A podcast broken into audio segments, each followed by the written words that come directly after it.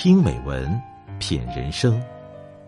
这里是大张暖声调频，我是大张。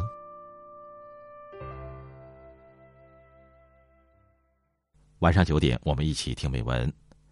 今晚我们分享的文章是：你的工作观就是你的人生格局。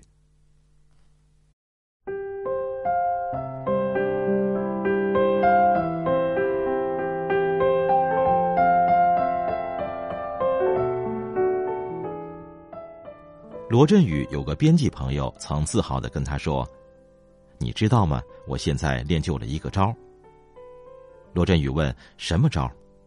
他说：“我编辑任何文章只用三个组合键，粘贴、全选加剪切，多一个我都不用。”罗振宇好奇的问他为什么这样时，他撇嘴说：“因为老板给钱太少。”听完，罗振宇说。你这样做编出来的文章好吗？他说：“当然不好了，只能算凑合。”罗振宇问：“那你的水平这几年是进步还是下降了呢？”他叹气说：“嗨，下降的厉害，恐怕我现在出去找工作都找不着。”生活中多少人也像这样摸鱼工作，最后落个一无所成的下场。美国耶鲁大学心理学家艾米瑞斯尼斯基曾把工作观分为三种：第一种是把工作当差事；第二种是把工作当职业；第三种是把工作看成自己的使命。一个人的工作观就是他的人生格局。你将工作当差事敷衍，禁锢的是自己成长的路。听过这样一句话：“你混日子，就是日子混你，最后输家是你自己。”许多人把工作当作甩不掉的包袱，所以能偷懒的时候绝对不卖力，能糊弄绝对不多下功夫。久而久之，那些得过且过的日子，会慢慢变成困住自己的深渊。有一个平面设计师朋友，曾经长吁短叹的说起他的工作经历。刚毕业的时候，他在一家电商公司做平面设计师，因为是初创公司，领导要求不严，只要没有大问题，基本一搞过。这就给了他浑水摸鱼的机会。有活干时，他千方百计钻各种空子。如果要画一张活动海报，他就逛逛各设计网站，能抄就抄，能改就改，从不会煞费苦心的去研究。如果要给产品设计示意图，他不考究什么字体，不琢磨元素搭配，随便找一张背景，把产品图往上一贴，小修小补就完事了。没活干时，他要么边吃东西边刷剧，或者是跟人家瞎聊天儿。从来没想过趁着空闲去提升自己的技能。有人问他：“既然有时间，怎么不把任务完成的漂亮一点呢？”他不以为然的说：“瞎凑合就能交差，何必没事找事儿，费心尽力的完成的那么好呢？”后来这家公司因为疫情倒闭，他不得不另寻出路。他面试了一家大厂。人家让他提供作品，可是以前粗制滥造的作品，他羞于拿出手。人事给他出了一道面试题，要求运用几款设计软件绘一张图，他捉襟见肘，因为以前是一个 PS 打天下。好的公司够不着门槛无可奈何下，他只能重新找那些设计要求不高的小公司。这就是混日子的结局，混到最后，永远只能在小水洼里扑腾。知名媒体人何菜头早年在航空公司工作，在一次执行飞机起航任务前，他发现有一个航班缺少落地天气报告，于是他交代副班去落实这份报告，并明确告诉对方，如果没有这份报告，就会耽误行程，飞机不能准时起飞。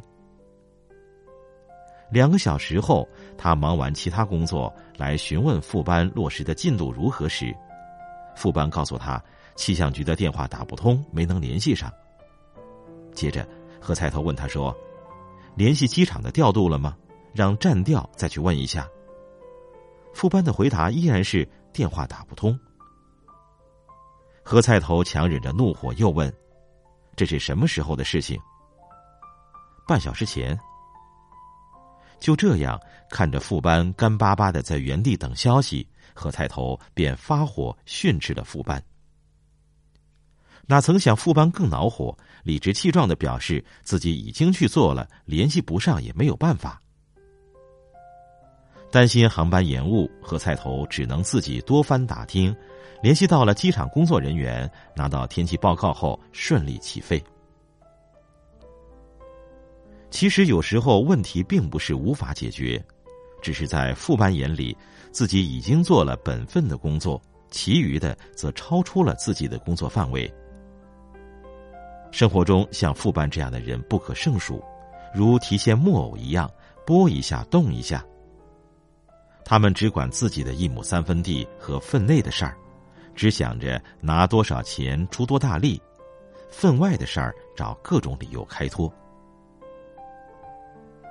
有这样一个意味深长的故事：一群工人正在铁路上劳作，一列火车缓缓停在轨道旁。队长杰克被铁路公司董事长麦克邀请上去畅聊了一个多小时。原来二十年前，他们曾同时加入铁路公司。有工友半开玩笑的问杰克：“那为何他成了 CEO，你却还要跟我们一起顶着大太阳干力气活呢？”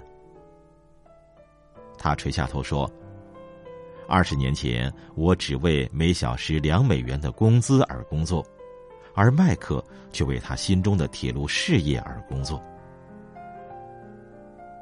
人生最怕成为敲钟的和尚，只盯着眼前的钟，只听着耳边的钟声，把自己圈在老地方，就永远找不到新的出路。”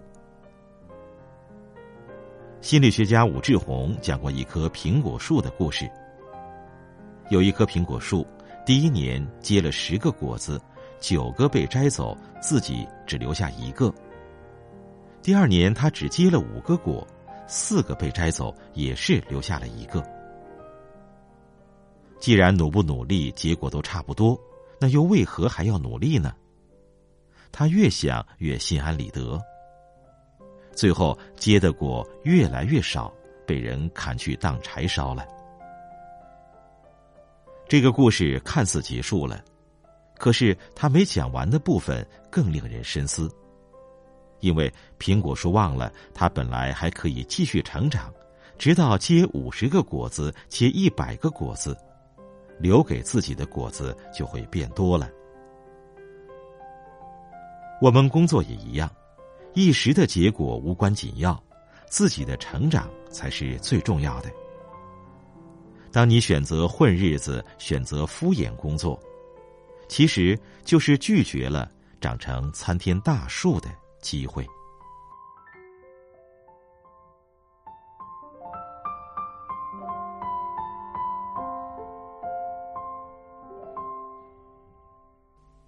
好了，今天的文章我们就分享到这里，感谢你的陪伴。